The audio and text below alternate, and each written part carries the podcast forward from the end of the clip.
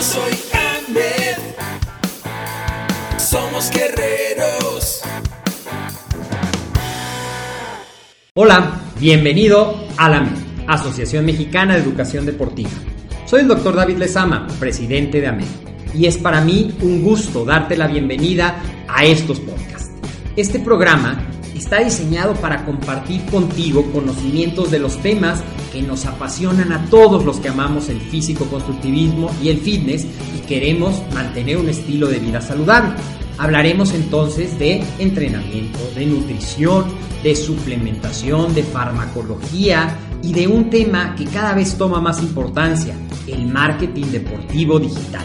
Tendremos como invitados una gran variedad de opiniones y profesiones, entrenadores, nutriólogos, profesores de AMED, químicos farmacobiólogos, médicos, preparadores físicos y desde luego deportistas.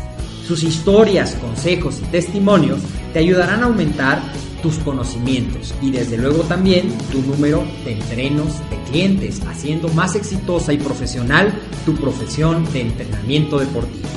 También aprenderás técnicas más eficaces del marketing que te ayudarán a monetizar esta profesión. Si quieres saber más de nosotros, visítanos en la casa virtual de la familia Med, www.amedweb.com.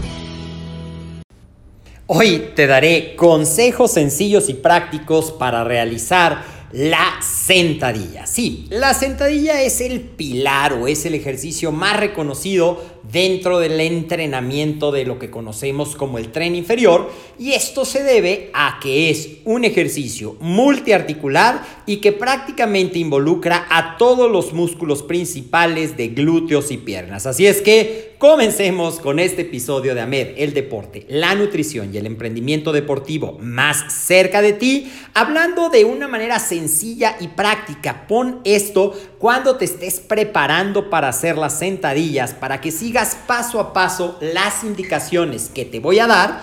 Trataré de que este episodio sea como una guía de la colocación de tus pies, de cómo debes bajar, en qué velocidad, para que las puedas aplicar a la hora de hacer tus sentadillas y logres dos objetivos, maximizar el trabajo y reducir el riesgo de lesiones. Así es que vamos uno a uno. Lo primero que debemos de saber es que si tú estás haciendo sentadillas traseras, es decir, colocando la barra por atrás de tu cabeza, es algo muy importante donde le estás colocando. La barra nunca debería de estar haciendo presión directamente sobre la vértebra cervical número 7 y esto es muy fácil de comprobar porque sentirás una molestia, hay una pequeña protuberancia casi en todos nosotros en esa parte, tienes que o subirla tantito o bajarla tantito para que no haga presión. Debe de estar descansando ya sea sobre tus deltoides o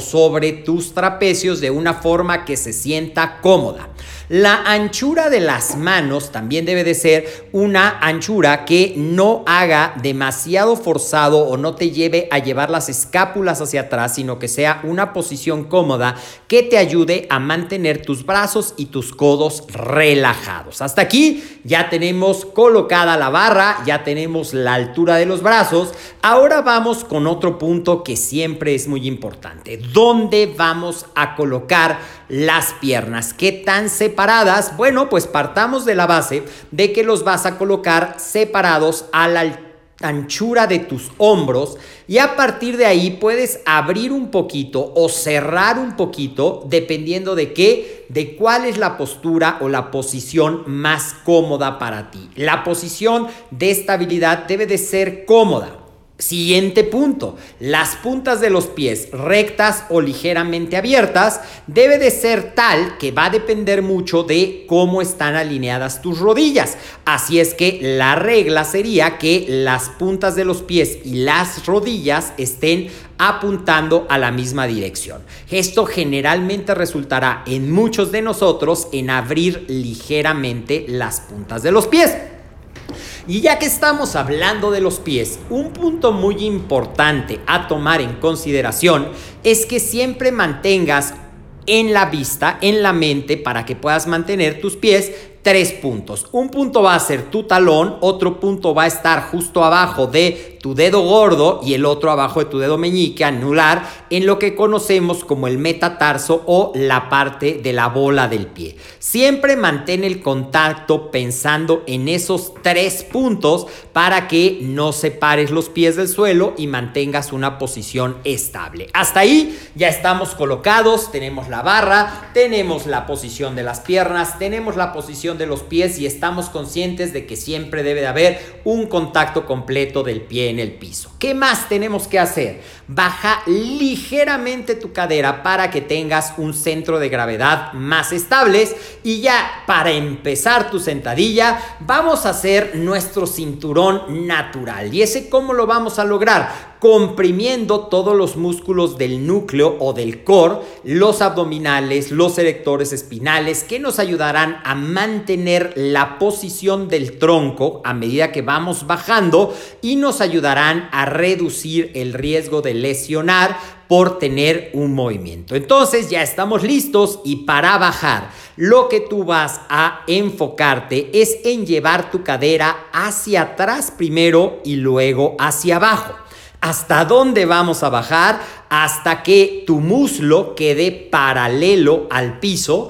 Esto deberá coincidir con lo que a lo mejor has escuchado, 90 grados. Y ese rango de movimiento es suficiente para activar efectivamente todos los músculos involucrados para los movimientos articulares que lleva una sentadilla. ¿Que ¿Cuáles son? Flexión de cadera, flexión de rodilla cuando vas hacia abajo y extensión de rodilla y extensión de cadera cuando vas hacia arriba, es decir, cuando vas venciendo a la fuerza de gravedad. Otro punto importante es mantener la vista enfocada 3 metros al frente de ti hay mucho debate entre si puedes ver ligeramente hacia arriba, ligeramente hacia abajo. Yo te aconsejo que veas exactamente al frente, concentrando la vista en un punto enfrente de ti y vas a bajar manteniendo la cadera hacia atrás, haciendo tu movimiento lento y controlado para que así aumentes el tiempo de tensión mecánica. Y imaginémonos, listos, vamos para abajo, uno, dos, 3, 4. Hacemos una pequeña pausa y subimos. 1, 2, 3, 4. Acabamos de hacer un movimiento 4x4, que es un movimiento lento y controlado, que con menos repeticiones te ayudará a un trabajo muy eficaz de todos los músculos involucrados en la sentadilla. Así es que ¿Cómo lo sentiste? Una última consideración. ¿Cuándo soltar el aire? Recuerda que inhalas al principio, cuando estás bajando y cuando estás subiendo, mantienes el cilindro de poder y no sueltas el aire ni relajas la contracción de tus músculos. Y lo que vas a hacer es hasta que venzas el punto de mayor resistencia, es decir, ya prácticamente llegando al fin del movimiento hacia arriba, puedes soltar el aire. Espero que estos consejos te ayuden a mejorar tu sentadilla, te ayuden a evitar. Y bueno, un último consejo más, algo que siempre me preguntan, ¿las rodillas pueden pasar la punta del pie? Y sí, sí pueden pasar ligeramente. ¿Cuál es la clave de qué tan adelante deben estar o cuál es el riesgo, pues usa el indicador de si hay molestia, si hay dolor, están yendo demasiado adelante. Si los puedes hacer sin problema, vas a tener una ejecución dentro del rango de seguridad y dentro del rango de efectividad. Cuéntame en los comentarios, ¿te ha servido esta guía práctica eh, o de manera oral narrándote cómo hacer las sentadillas? Espero que sí, pues esto fue el objetivo de este episodio de AMED, el deporte, la nutrición y el emprendimiento deportivo más cerca de ti. Y si te gustó, compártelo con más para que podamos hacer esto más y más popular entre toda la gente que ama el estilo de vida fitness. Recuerda seguirnos en todas nuestras redes sociales. Te mando un fuerte abrazo y nos vemos en el próximo episodio de AMED, el deporte, la nutrición y el emprendimiento deportivo más cerca de ti. Yo soy el doctor David Lezama y es un gusto, como siempre, estar en contacto a través de este medio.